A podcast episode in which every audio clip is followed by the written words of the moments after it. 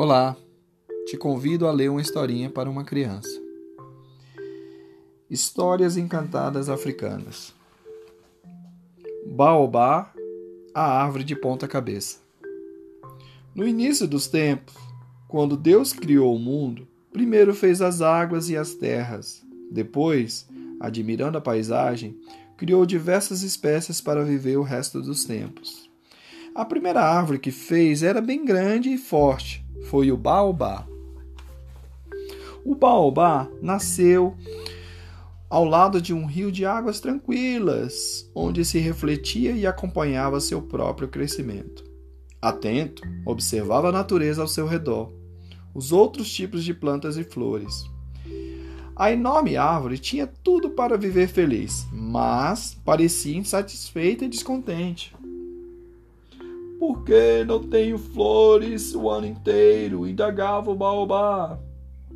E por que não tenho flores de várias cores? Assim prosseguia por horas. O baobá sentia inveja das outras espécies. Inconformado, chamou o Criador e fez exigências sem fim. Não reclame, você é perfeito Dá frutos deliciosos, sementes, flores, sombra e até água, disse o Deus. No entanto, o baobá não desistia. Seguiu o Criador por toda a África, fazendo suas queixas. Dizem que é por isso que há baobás por todo o continente.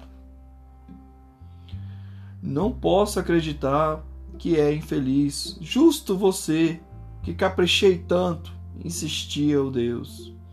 A árvore continuava reclamando.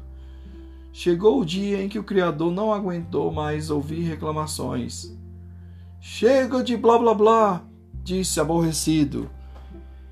Então arrancou o tronco da terra e plantou o baobá de novo com as raízes viradas para cima.